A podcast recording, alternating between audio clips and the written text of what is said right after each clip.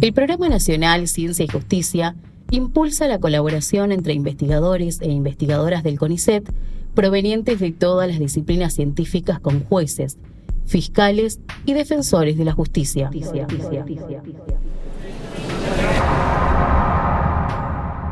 El reconocimiento facial primero es una herramienta de medición, ¿sí?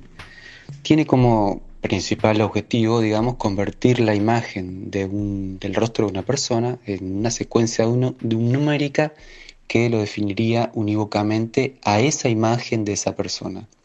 Luego compara este código, este código numérico, con otro código numérico que corresponde a otra imagen de una cara, ya sea de la misma persona o de otra persona.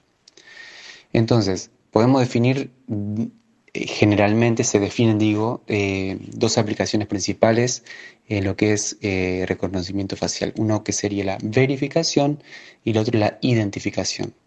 La verificación va a comparar dos imágenes de un rostro para decir si corresponden a la misma persona o no. La identificación, por otro lado, compara el rostro de una persona con una base completa de conocimientos, ¿sí? una base de, rostros, para tratar de identificar a esa persona, o sea, saber quién es esa persona. Ciencia y justicia. Podemos decir que ambas aplicaciones pueden ser de utilidad. La, verificación, por ejemplo, podría decir, decir si, una, si una persona eh, si en una prueba, digamos, eh, la persona que aparece es o no, eh, está presente el sospechoso, si es o no la, eh, la, persona sospechosa, y quien está cometiendo, digamos, el ilícito, por ejemplo. Por otro lado, la identificación la utilizamos cuando no se conoce la identidad de la persona que aparece en una prueba, un video o una foto, y hay que buscarla en una base de fotografías. Eh, lo que es importante decir o mencionar es que como toda herramienta de medición existe un error de medición. Además, normalmente, y ya se ha probado que hay muchos sesgos intrínsecos conocidos o desconocidos aún incluso eh, en, este, en esta herramienta eh, que pasaron en el momento del desarrollo, en el momento del aprendizaje, que le dan cierto sesgo a las, a las respuestas. ¿sí? Eh, la idea es que estos parámetros, como estos errores, tienen que ser conocidos de antemano y ante cualquier tipo de peritaje esta información debería estar suministrada a la autoridad judicial diciendo que este, esta respuesta eh, es dada bajo, usada con este sistema que tiene este cierto tipo de error y presenta este cierto tipo de posibles sesgos. Ciencia y justicia. Hay muchas condiciones ¿sí? sobre las cuales el sistema de reconocimiento facial comete una tasa de errores más alta o más baja.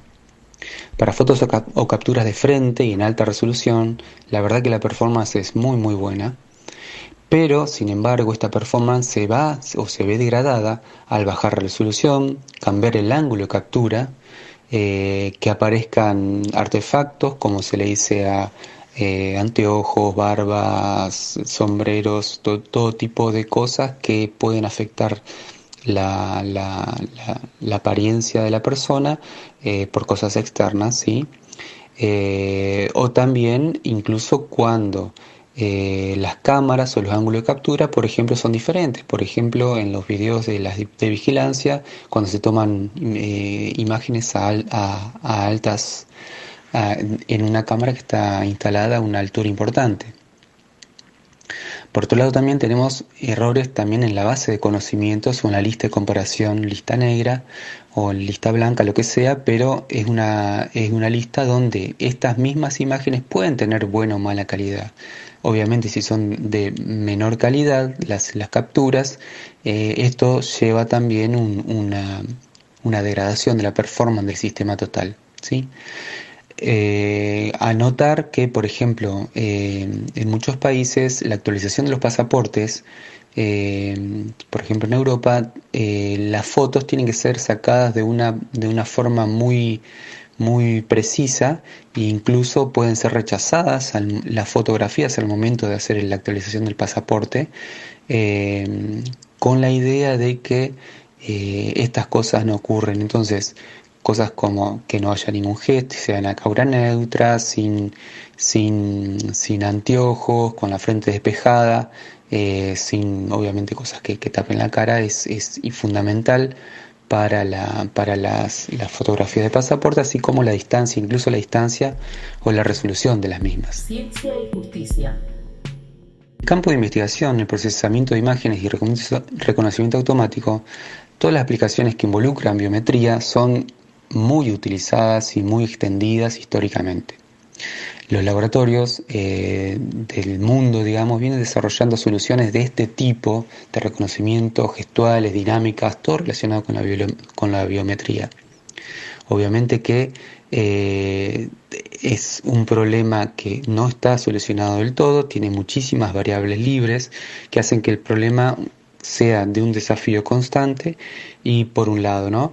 Por otro lado también es que eh, quedan muchas cosas por resolver, eh, siempre hay posibilidad de aportar nuevas soluciones y esto desde el punto de vista académico eh, son los pequeños ladrillos que, se van construyendo al publicar artículos en conferencias, en revistas y permitiendo también el avance continuo.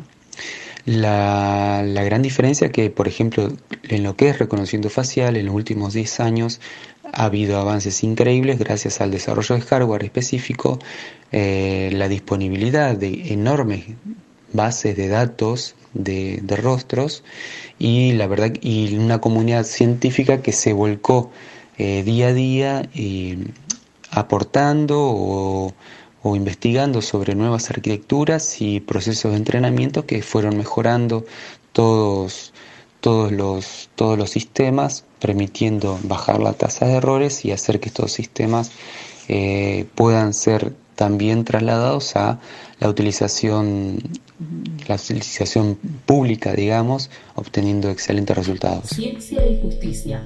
Bueno, hoy en día el reconocimiento facial es una tecnología que está en una posición muy frágil, ya que posee muchísima legislación que eh, perdón, ya que falta muchísima legislación que regule su aplicación. Es muy frágil, está muy sospechada, eh, debido a que en realidad es víctima de su propio éxito en sí, eh, desde un cierto punto de vista, cuando no funcionaba tan bien, nadie ponía el ojo sobre, sobre esta tecnología, ahora que empieza a funcionar muy bien, la posibilidad de la pérdida de privacidad por las personas, las personas eh, comunes en la calle y en otros ámbitos obviamente, eh, hizo que eh, haya automáticamente una creciente, una creciente preocupación de la sociedad para, tratar de prohibir, de prohibir digamos, su, su uso a gran escala.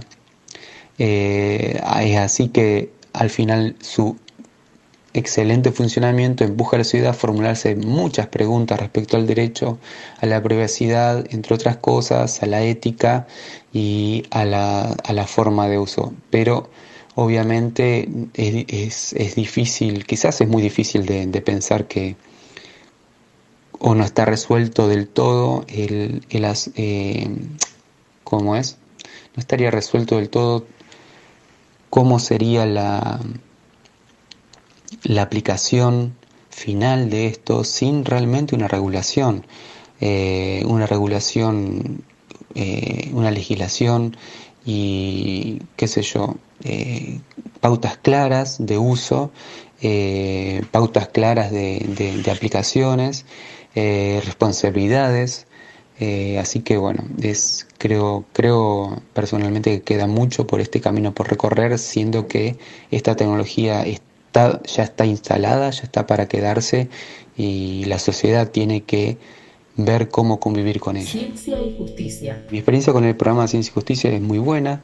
Eh, este programa sirve en realidad para, para llevar o para dar a conocer en el ámbito de la justicia y en, y en este tipo de ámbitos la, la, capacidad que tiene el sistema científico y académico de dar solución o, o ayudar a solucionar diversos necesidades y problemas que tienen, que tienen esto, tanto la justicia como, bueno, como esto.